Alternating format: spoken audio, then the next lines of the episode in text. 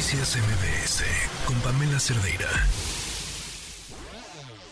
Economía para todos con Sofía Ramírez. Sofía, ¿cómo estás? Hola Pamela, muy contenta de estar contigo. Muchas gracias. Buenas tardes, buenas y calurosas. Tardes. Muy calurosas tardes. Cuéntanoslo todo. Pues mira, ayer la Reserva Federal, que es el Banco Central de Estados Unidos, eh, decidió mantener la tasa de interés de referencia. Y quienes me escuchan me van a decir, hace calor, estoy en el tráfico. ¿A mí ¿Eso qué? a mí qué? Mucho. Bueno, pues eso a mí mucho, a mí y a ti y a todos, porque obviamente, acuérdense que la economía norteamericana ha sido uno de los grandes motores de crecimiento de la economía mexicana, ya no digamos en la pospandemia, sino incluso desde antes. Desde que firmamos el Tratado de Libre Comercio en los años 90, la compenetración comercial y económica ha ido creciendo, en muchos casos en beneficio, digamos, de la economía mexicana, de algunos sectores en particular, las maquilas, las manufacturas, claramente con grandes espacios de mejora para pues incrementar la calidad de vida de las personas que trabajan en las maquiladoras, pero también con muchísima apertura, digamos, a eh, mayor progreso social derivado de esta compenetración comercial, porque entre otras cosas, entre más fábricas más grandes hay, pues la ley del trabajo prevé que tengan clínicas, se establecen centros urbanos cerca, empieza a haber atención, digamos, en términos educativos. Hay muchísimas cosas que florecen alrededor de donde florece la actividad económica y por eso la actividad comercial con Estados Unidos es particularmente importante. Y todo esto viene al caso porque ayer la FED, la Reserva Federal, decide y detener, al menos por ahora, en una pausa temporal, el incremento en las tasas de interés de referencia en Estados Unidos y el peso, ¿qué creen? Se aprecia, ¿no? Frente al dólar ganamos terreno. Ayer ya rayábamos en los 17 pesos, casi con, eh, digamos, la, el, el, cuidado de no decir que eso ocurrió, pero muy cerca de los 16.99. Eh, entonces creo que ha sido una tendencia que hemos visto, uno, desde pues prácticamente la recuperación económica de los servicios.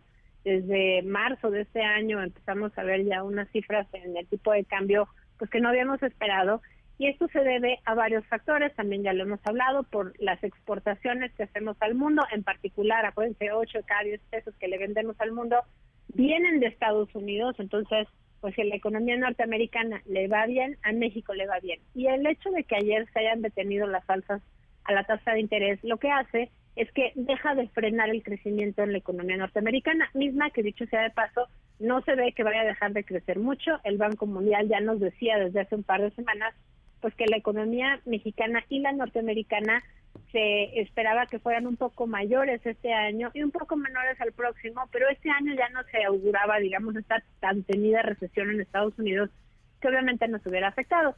¿Por qué es importante que la economía norteamericana no entre en recesión? Bueno, no entre en recesión, pero a la par mantenga en tendencia a la baja la inflación, porque si no van a seguir habiendo incrementos en la tasa de interés. Entonces, al detenerse los incrementos en la tasa de interés, habiendo una tendencia de disminución de la inflación, pero también una tendencia de disminución del desempleo, cuando empieza a haber crecimiento en las expectativas de, de crecimiento económico, digamos, para Estados Unidos, pues obviamente son buenas noticias para la economía mexicana y la expectativa de que siga habiendo una eh, cantidad muy importante de inversión extranjera directa que venga a México a invertir en manufacturas, en transporte, en almacenamiento, en el sector financiero, en seguros y demás derivado, pues no solo del nearshoring y la competencia, digamos, eh, por jalar las cadenas de suministro en Norteamérica en México, sino también por el Tratado de Libre Comercio, por la posición geográfica, por la compenetración de las cadenas de suministro desde los años 90 que les comentaba ya hace un ratito. Bueno,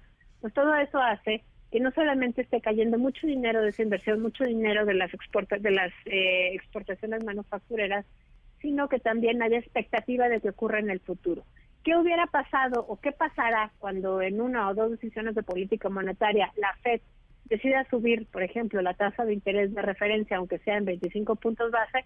Bueno, pues se ralentiza la actividad económica, no solo en Estados Unidos, sino también en México, pero la alternativa es que siga aumentando la inflación y con ello, cuando aumenta la inflación en Estados Unidos, pues un ejemplo muy concreto es suben los precios de los bienes, pero también suben los precios de los servicios, se encarece la mano de obra, por ejemplo, sube el costo del chofer del, del camión que lleva las mercancías eh, de vuelta en comercio bilateral.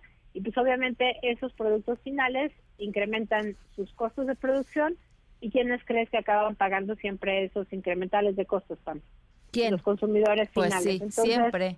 Al final, el hecho de que haya inflación en Estados Unidos acaba afectando de manera directa la economía mexicana. Por ahora la inflación va en tendencia a la baja, no solo en México, sino también en Estados Unidos. La decisión de la Fed pareciera ser una pausa temporal. Algunos economistas lo están leyendo como que más adelante en el año, todavía quedan cinco decisiones de política monetaria este año, pues pudiera haber un incremento en la tasa de interés de referencia si la inflación siguiera aumentando o volviera a aumentar, digamos, porque ahorita va a la baja. Eh, pero pues son esos tipos de factores que el mensaje es vamos a ir viendo poco a poco cómo avanzan los indicadores y, y en función de eso, bueno, pues eh, veremos también decisiones de política monetaria de este lado de la frontera, no porque el Banco de México siga lo que hace la Fed, en este momento sigue habiendo una diferencia muy importante entre la tasa de interés de México y de Estados Unidos de casi seis puntos porcentuales, pero creo que lo más importante es ver cómo los indicadores económicos de este lado de la frontera, en concreto la inflación, porque acuérdense que el Banco de México solo se fija en el poder adquisitivo de la moneda, bueno, pues si el poder adquisitivo de la moneda se cae porque la inflación sigue subiendo, pues ya irán incrementando el costo del dinero, ralentizando el crecimiento económico, encareciendo el crédito y bueno, pues eh, eso, como les decía, impacta no solamente a lo que ocurra en un lado de la frontera, sino también en el otro. Y bueno, pues consideremos que la economía norteamericana es mucho más grande que la mexicana y que lo que tenemos nosotros invertido en el crecimiento de aquí para allá es mayor de lo que ellos tienen invertido de allá para acá. Pues Sofía, como siempre, muchísimas gracias por ponernos en contexto con hacia dónde se están moviendo los pesos y los dólares para ver luego hacia dónde se van los, para entender por dónde se escapan los nuestros. Exacto, y bueno, pues yo les eh, diría que acuérdense que el superpeso pues no solamente es eh, buenas noticias, acuérdense que las remesas pierden una cantidad muy importante del poder adquisitivo que tienen cuando el peso se fortalece frente al dólar, porque si los hermanos eh, paisanos mexicanos están mandando 20 dólares a México, pues ya no son los mismos 400 pesos que eh, llegaban en pesos hace seis meses, pues ahora ya más bien se acerca a los 300 pesos y con ello se va disminuyendo el poder adquisitivo de quienes reciben esas remesas. Y finalmente los otros perdedores pues son quienes ponen los bienes y los servicios en el comercio exterior y que eh, ven encarecidos sus precios relativos frente a los precios de otros competidores en otros países. Pues Sofía, como siempre, muchas gracias. Un abrazo. Hasta luego. Noticias MBS con Pamela Cerdeira.